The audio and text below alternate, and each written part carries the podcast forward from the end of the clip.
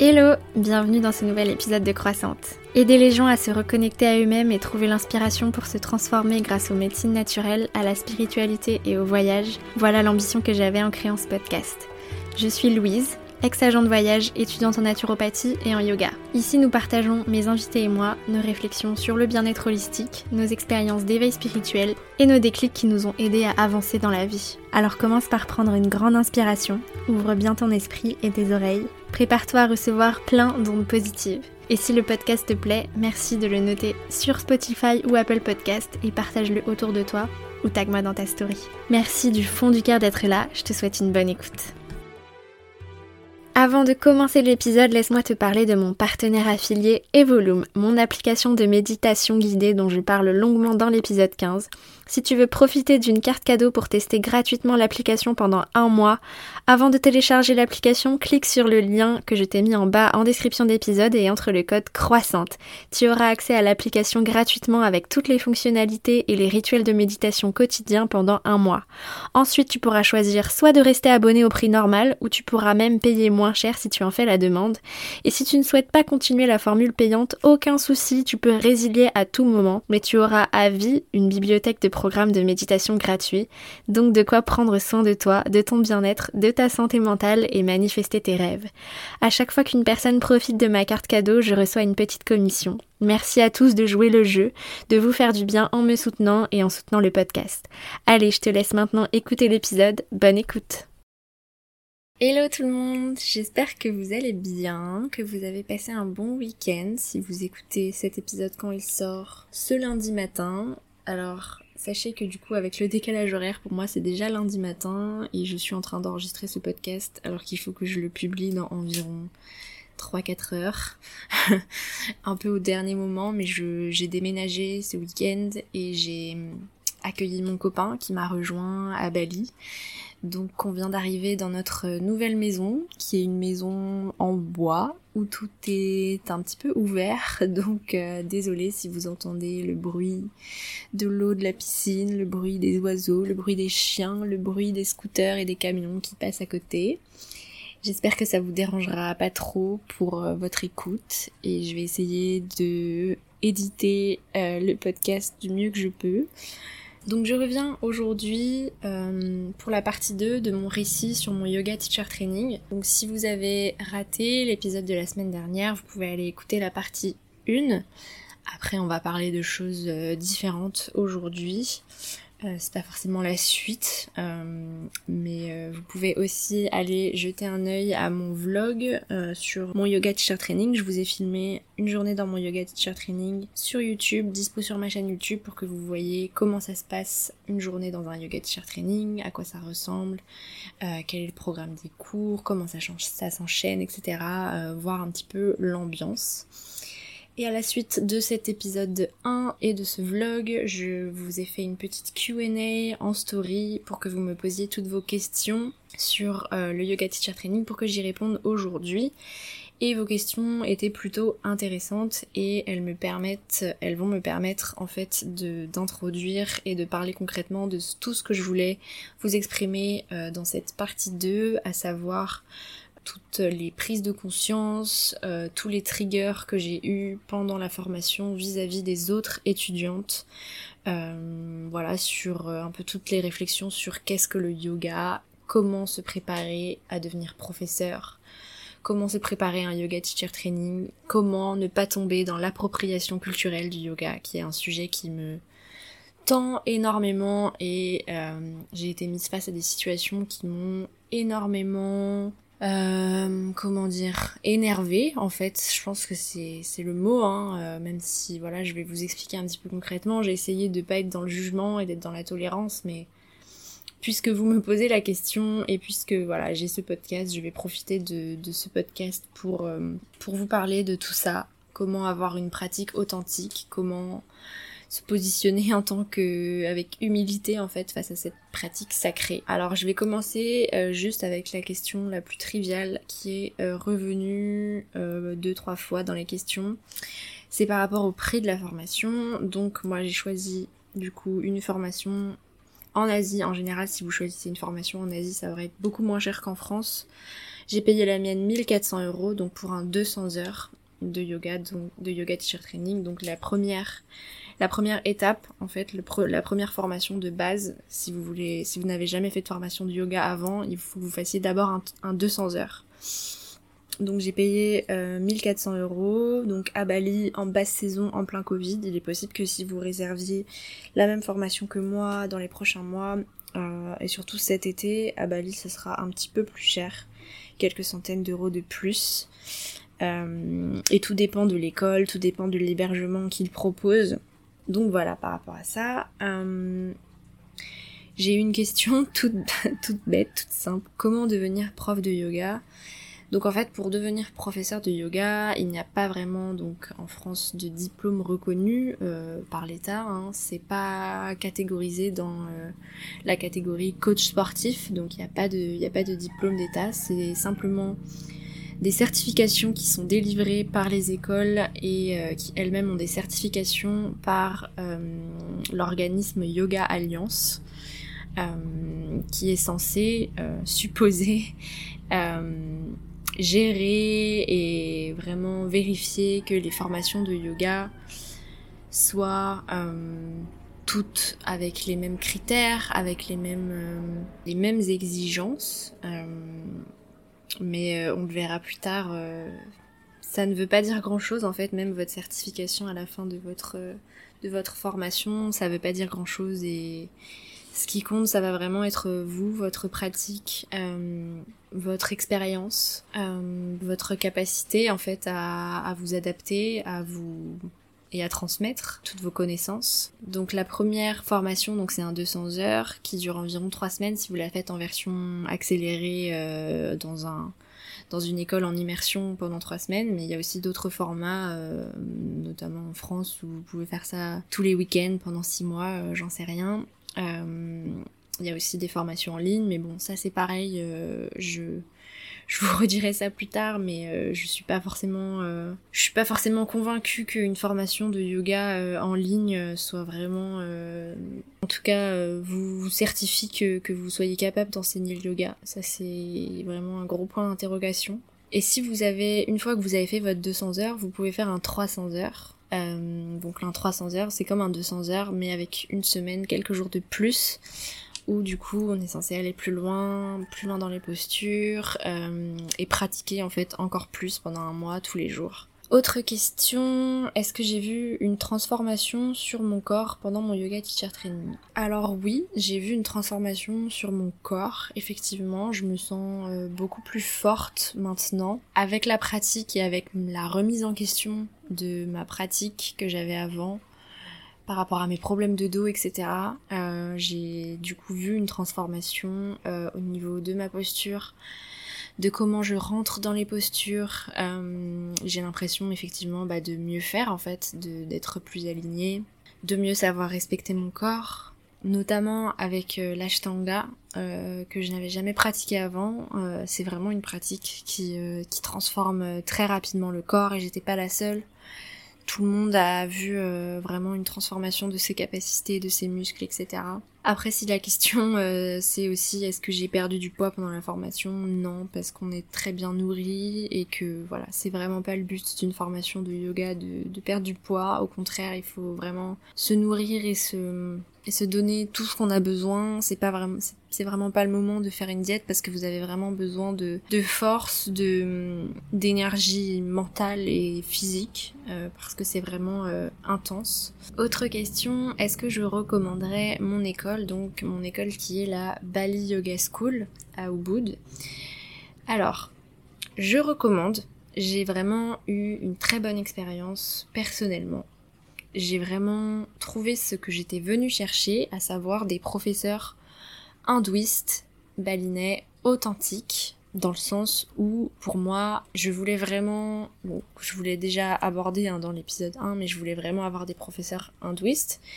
puisque euh, l'hindouisme vient du yoga et que j'avais vraiment envie d'apprendre à la source euh, qu'est-ce qui qu'est-ce qu'était la philosophie du yoga et avoir une pratique de yoga authentique qui euh, fait honneur aux racines euh, du yoga en fait tout simplement. Euh, et j'avais aussi envie bah, de donner mon argent bah, à des gens qui pratiquent un yoga authentique.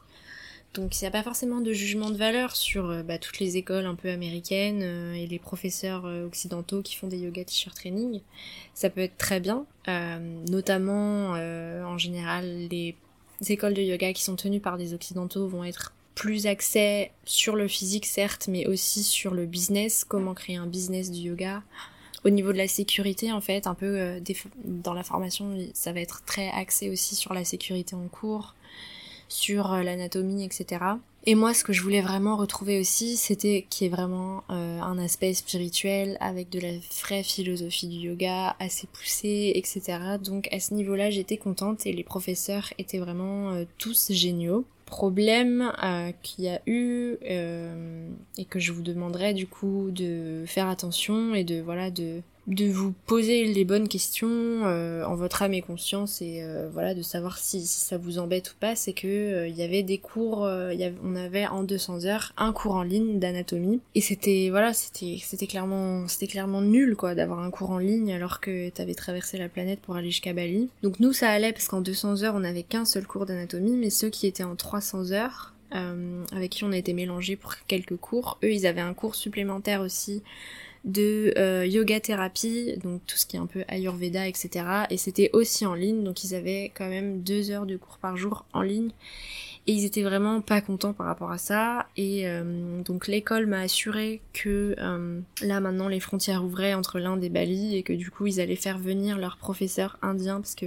pour ces cours-là ils font venir en fait des professeurs indiens normalement. Et donc ils ont ils auraient pas trouvé en fait des professeurs indonésiens pour assurer ces cours-là. Donc ils faisaient euh, leurs cours en ligne avec leur professeur indien euh, à distance sur Zoom. Donc ils m'ont assuré que voilà, à partir du mois prochain ça allait changer. Donc si cette école vous plaît, euh, allez checker sur leur site et si ça résonne en vous, si vous avez envie d'avoir une pratique authentique, avoir des superbes cours de philosophie du yoga, des superbes cours de méditation et de pranayama, un super cours d'ashtanga, eh bien allez-y. voilà, après je vous demande vraiment de de checker l'école, de voir si ça vous plaît,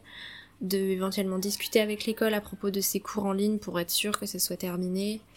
et faire en votre âme et conscience parce que voilà je recommande mais moi j'ai vraiment apprécié à titre personnel mais il y a des filles avec qui j'étais qui euh, voilà euh, au niveau du management et de ces cours en ligne euh, étaient plutôt frustrées. Je recommande davantage en 200 heures pour l'instant qu'en 300 heures parce qu'en 300 heures ils sont quand même mélangés sur certains cours euh, de pranayama et de méditation avec les 200 heures. Donc il y a certaines personnes qui trouvaient que euh,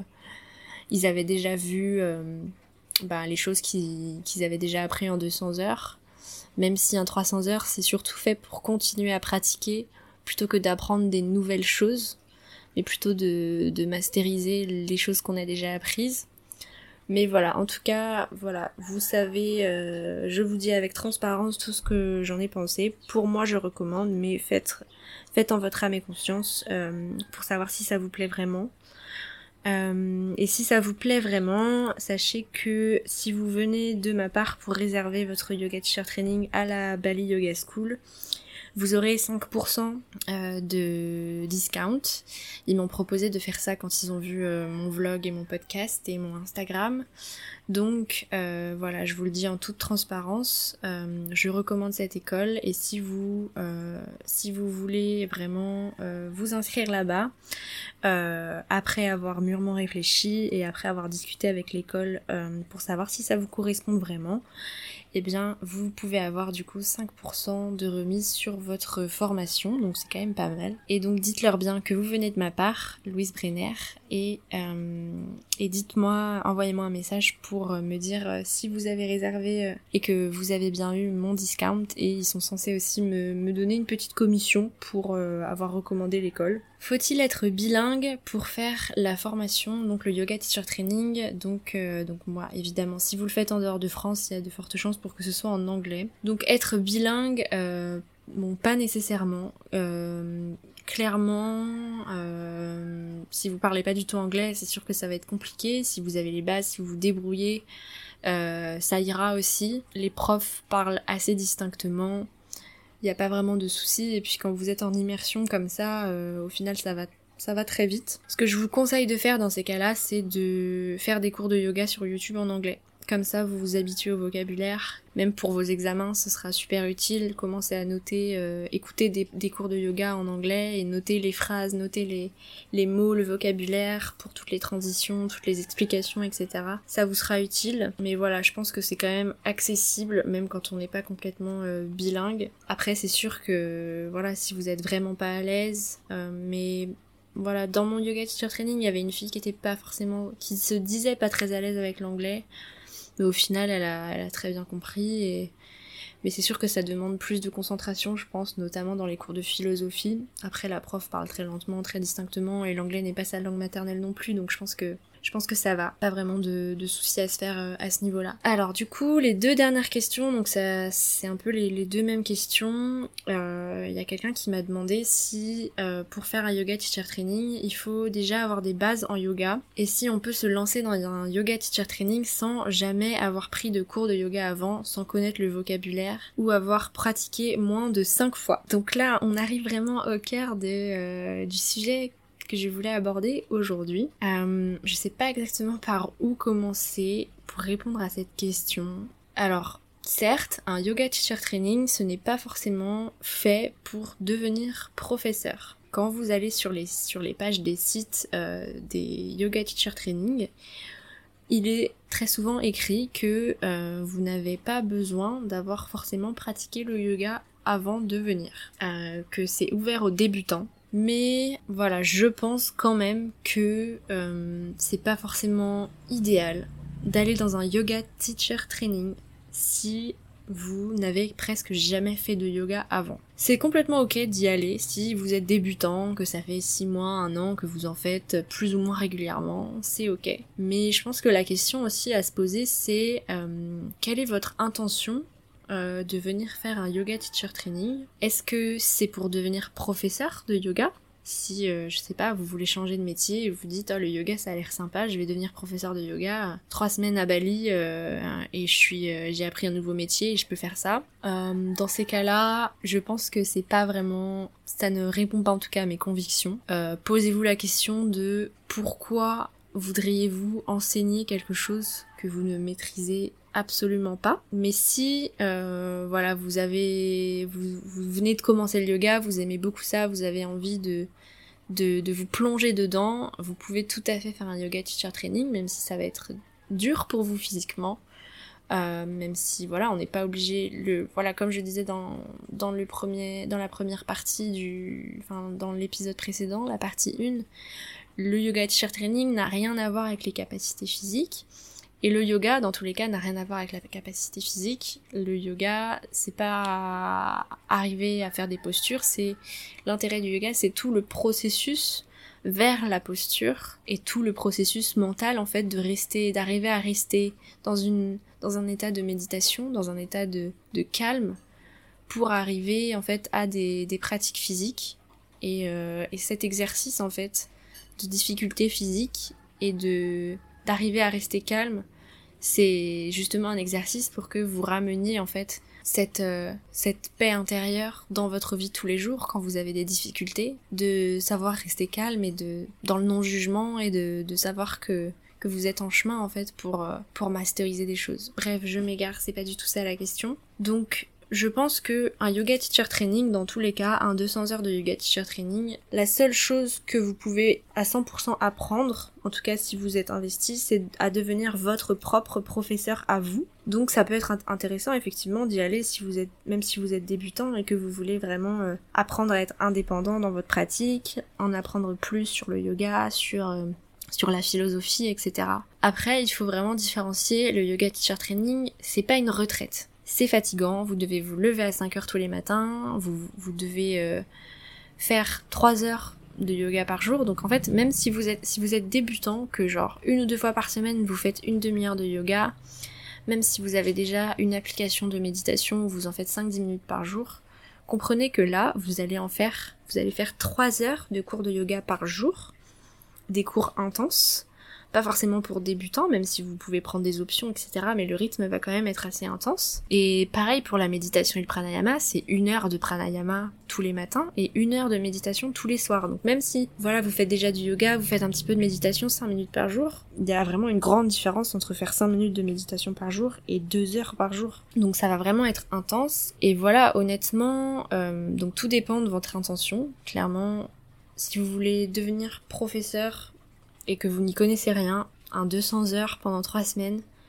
ça ne sera jamais suffisant pour devenir professeur et enseigner et transmettre du savoir aux gens. Il faudra dans tous les cas revenir après votre 200 heures à votre pratique personnelle et continuer à pratiquer euh, bah, tous les jours il faudra, euh, je pense, hein, pour moi, euh, revenir faire un 300 heures, faire des formations complémentaires, etc. Pour moi, c'est assez essentiel. Et même, euh, même en étant, voilà, moi, je faisais du yoga depuis 8 ans, depuis 2 ans, j'en faisais vraiment tous les jours. mais oui, il y a quand même une grande différence entre bah, faire une demi-heure, une heure tous les jours et 3 heures. C'est quand même. J'étais contente de m'être préparée physiquement parce que voilà, c'est intense et que en fait, quand on n'est pas préparé, que ce soit physiquement ou spirituellement, parce que quand on commence le yoga, en général, on commence un petit peu à faire un cheminement spirituel, parce que le yoga, c'est une pratique qui holistique, ça calme le mental, ça pose des questions sur sa vie, sur euh, Enfin voilà, c'est du développement personnel en fait, et c'est aussi une, ça permet aussi de libérer certaines émotions. Donc euh, tout dépend de votre état psychique, mais en général, les personnes qui ont voilà vécu peut-être des choses difficiles, qui n'ont pas forcément processé certains traumas quand elles commencent le yoga, bah il y a beaucoup de choses qui ressortent, beaucoup de beaucoup d'émotions qui ressortent, beaucoup de... Ben voilà, ça, ça peut déclencher des choses. Si vous êtes débutant, le risque, c'est que vous ayez en fait plein de déclics et plein de, de triggers en fait et que ça vous la pratique intense tous les jours vous déclenche énormément d'émotions et que euh, vous viviez un espèce de déballage émotionnel devant tout le monde parce que vous êtes vraiment on vit vraiment en communauté et euh, et si vous vous mettez à pleurer en plein milieu d'un cours, la professeure va vous demander ce qui se passe et vous serez en fait dans une ambiance où vous allez euh, bah, devoir partager un peu de votre vulnérabilité donc ce qui peut être très bien et ce qui peut être très enrichissant pour tout le monde, mais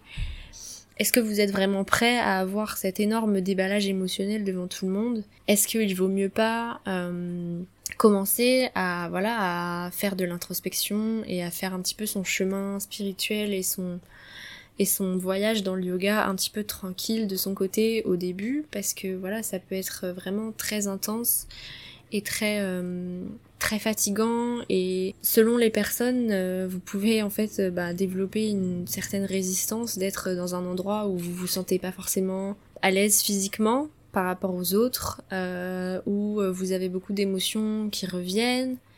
et une ambiance de groupe du coup qui peut vous paraître un petit peu bah, bizarre. Vous êtes tout le temps avec les mêmes personnes à parler de choses personnelles. Enfin ça peut être un peu ça peut être un peu étrange en fait. C'est assez intense comme expérience nous voilà on avait euh, on a chacune nous on a chacune eu ces petits nervous breakdowns pendant la formation. Chacune a eu son petit moment où elle a pleuré devant tout le monde. Chacune avait ses insécurités qui remontaient. Donc c'était enrichissant certes mais ça a quand même participé à ce que au bout de trois semaines, on était quand même fatigué d'avoir toujours des conversations intenses, euh, de parler énormément de spiritualité, de parler énormément de, psychologie, de et ça, ça nous a quand même pas mal, euh, ben, ça nous a pris de l'énergie que dont on avait peut-être besoin pour euh, pour se focaliser un petit peu plus sur les cours on va dire. La personne qui était par exemple dans ma formation qui était en surpoids elle avait commencé le yoga il y a six mois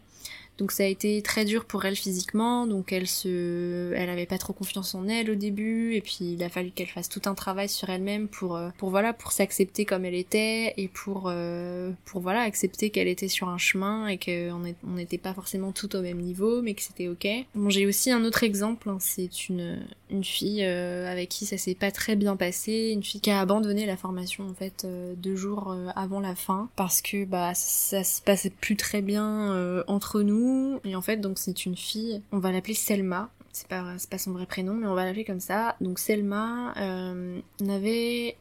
presque pratiquement jamais fait de yoga. Elle, nous a avoué qu'elle avait commencé le vinyasa trois mois avant et qu'elle en faisait pas tous les jours, donc euh, plutôt une fois par semaine depuis trois mois. Et elle était, euh, elle était quand même bien perdue en cours et elle posait tout le temps des questions sur comment voilà elle était très inquiète pour son examen comment faire des transitions enfin elle elle comprenait pas en fait ce qu'était un flow de vinyasa et en fait elle était assez elle était assez agaçante parce que euh,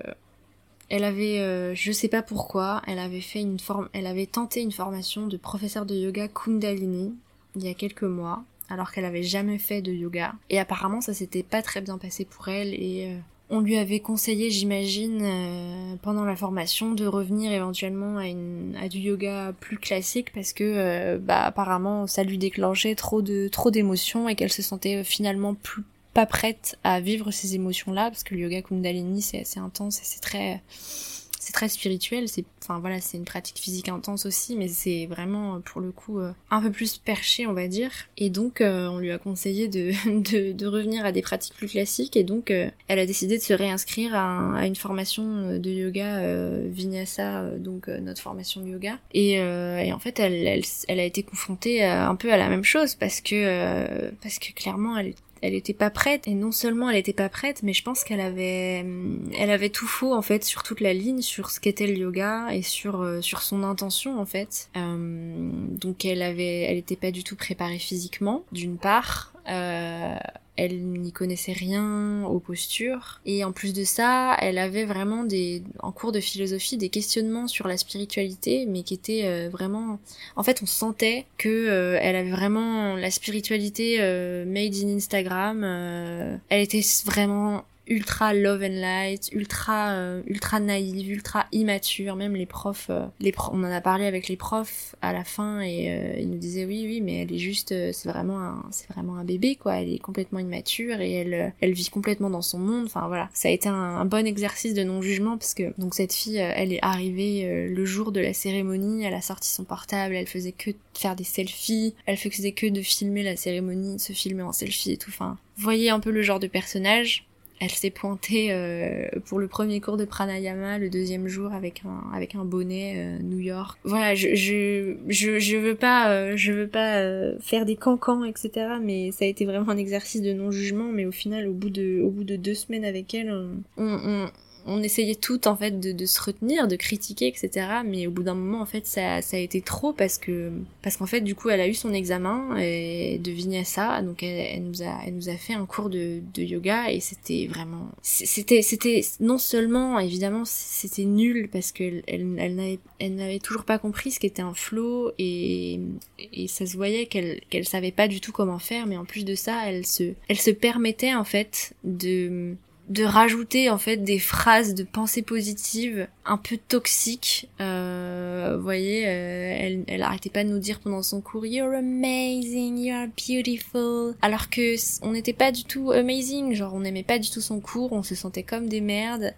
on n'arrivait pas du tout à, comprendre ce qu'elle voulait, où elle voulait en venir, etc. Donc, enfin, c'était complètement inauthentique et elle était vraiment, elle était vraiment ridicule en fait. Et le problème, c'est que si vous êtes ridicule en faisant du yoga, non seulement vous vous ridiculisez vous-même, mais vous ridiculisez aussi tout, tout le yoga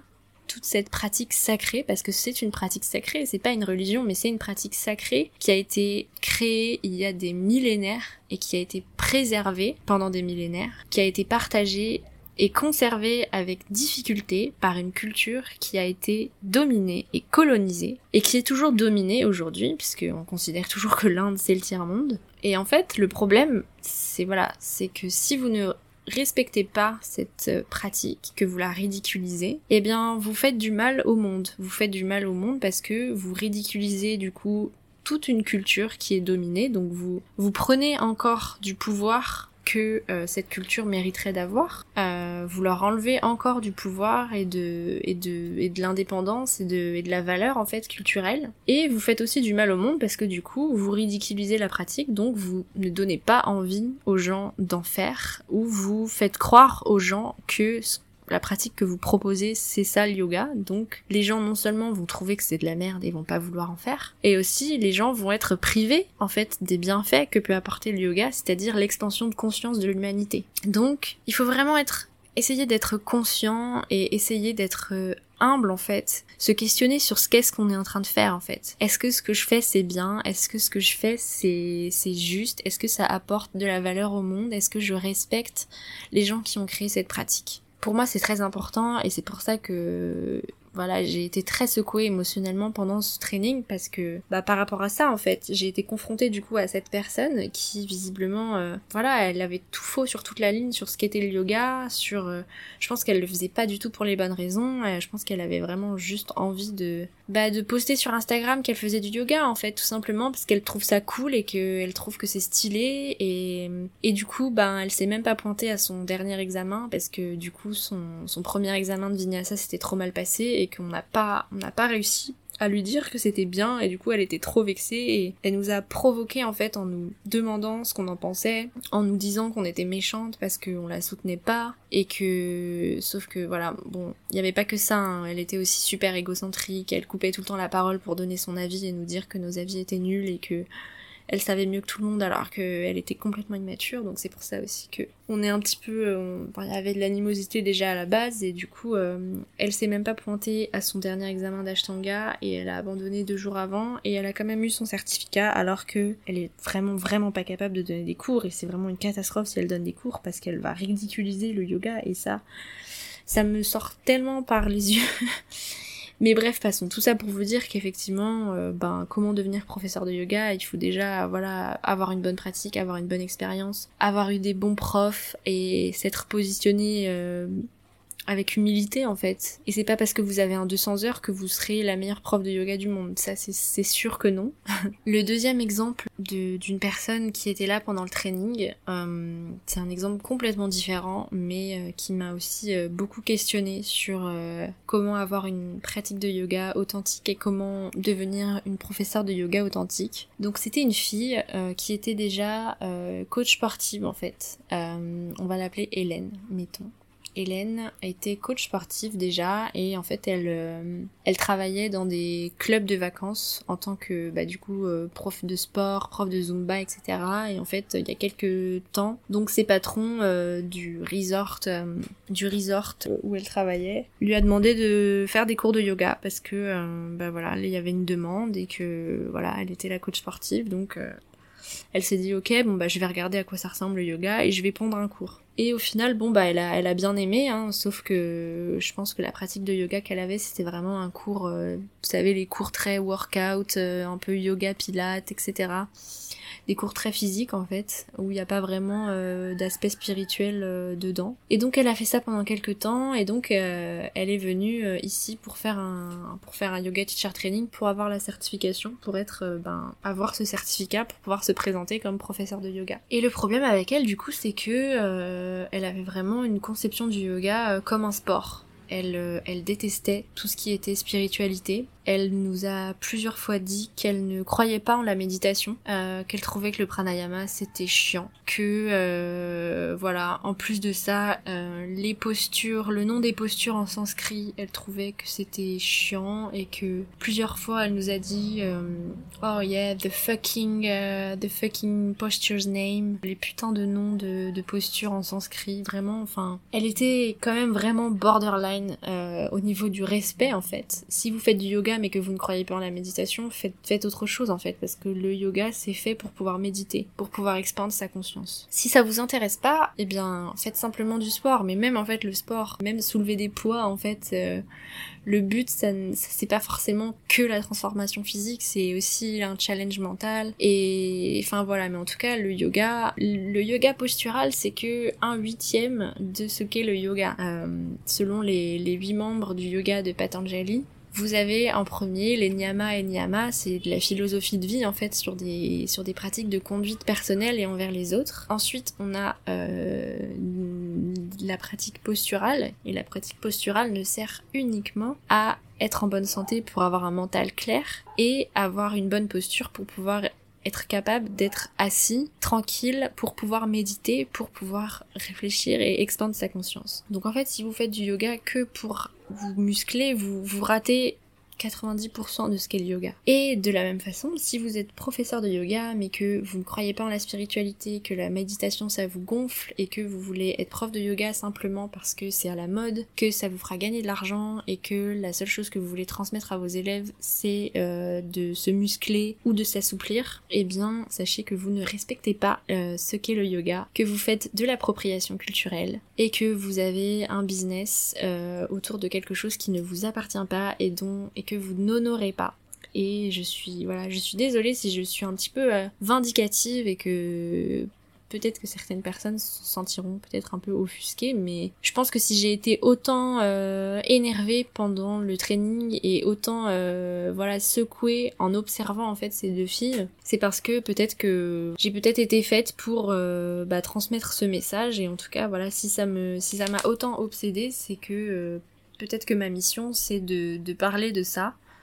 Euh, c'est un sujet qui me tient vraiment à cœur et donc euh, à partir de maintenant, que ce soit dans le podcast ou sur Instagram, je vais beaucoup partager du contenu sur l'appropriation culturelle du yoga, sur comment avoir une pratique authentique, sur comment respecter et honorer les racines du yoga. Donc voilà, et, euh, et cette fille du coup, Hélène, a été très secouée pendant le training parce que du coup elle était, c'était la moins spirituelle de nous toutes, mais aussi une des plus fragiles parce que donc on l'a appris à bout de quelques jours du training, en plein cours de philosophie, on parlait en fait euh, de la mort et de comment euh, vivre la mort de ses proches, comment accepter la mort, pourquoi la mort fait partie de la vie, etc. C'était trop intéressant. Et, euh, et, donc Hélène se met à pleurer, vraiment grosse crise, et euh, du coup elle nous elle nous dit pendant le cours que bah elle est super secouée parce qu'en fait elle a perdu ses deux parents il y a deux mois. Et, et, à partir de là du coup donc elle lâche complètement prise, elle se met énormément à pleurer, donc tout le monde vient un petit peu autour d'elle. Donc après ce moment-là on s'est dit oh là là c'était la moins spirituelle, mais je pense que c'est elle qui va avoir le plus le plus de prise de conscience, que voilà, elle va commencer peut-être à s'éveiller, etc. Et en fait, ben pas du tout. Parce que ça lui a pas forcément plu d'avoir à pleurer devant tout le monde. Et comme elle avait bah du coup un énorme trauma à gérer et qu'elle croyait pas du tout en la méditation, en, les techniques de lâcher prise, etc. Et bah du coup elle est vraiment rentrée en résistance. Euh, avec euh, toute la pratique euh, et elle est rentrée en résistance avec nous parce qu'elle avait pas envie de partager toute sa vulnérabilité elle avait pas envie de d'accepter en fait que ben peut-être qu'elle avait besoin en fait de tout ça pour avancer et du coup elle est vraiment rentrée en résistance et en fait elle a détesté son training, elle a détesté son expérience parce que parce qu'elle est rentrée en résistance avec tout ce qu'on lui proposait et que et qu'elle était qu'elle était évidemment dans un dans une phase de sa vie très compliquée et qu'elle était voilà elle, était un peu accro au sport genre euh, à côté des cours, elle allait courir, elle faisait des, elle faisait des trainings en plus, et en plus elle s'est blessée, et du coup elle a pas pu faire de yoga pendant, bah, pendant pratiquement toute la fin du séjour, elle était pas au top de ses capacités physiques, du coup, elle avait, elle avait vraiment l'impression d'avoir perdu son temps, de pas pouvoir avancer physiquement, de pas pouvoir faire ses entraînements physiques, etc. Bon, du coup, enfin, voyez un petit peu le personnage, elle était un peu accro au sport, elle avait des problèmes de TCA, et mêlée à toutes ces, tous ces traumatismes euh, dus à la mort de ses parents, tous ces problèmes familiaux, etc., ça faisait que, bah, elle était pas forcément au bon endroit, parce que, du coup, euh, elle était pas prête, euh, psychiquement, bah, à s'ouvrir et à, elle avait pas un mental clair et elle avait pas envie d'ouvrir euh, d'ouvrir son esprit en fait et de de calmer son mental et elle était que dans la pratique physique et du coup ben elle a un peu fait face à un mur et, et elle a détesté son expérience. Donc c'est pour ça aussi que c'est important d'arriver dans un yoga teacher training avec déjà des bases du yoga, avec déjà éventuellement euh, bah, s'être renseigné, d'avoir lu des livres sur le yoga, d'avoir lu des livres sur la philosophie du yoga, pour savoir un peu où on met les pieds et d'avoir éventuellement bah, déjà euh,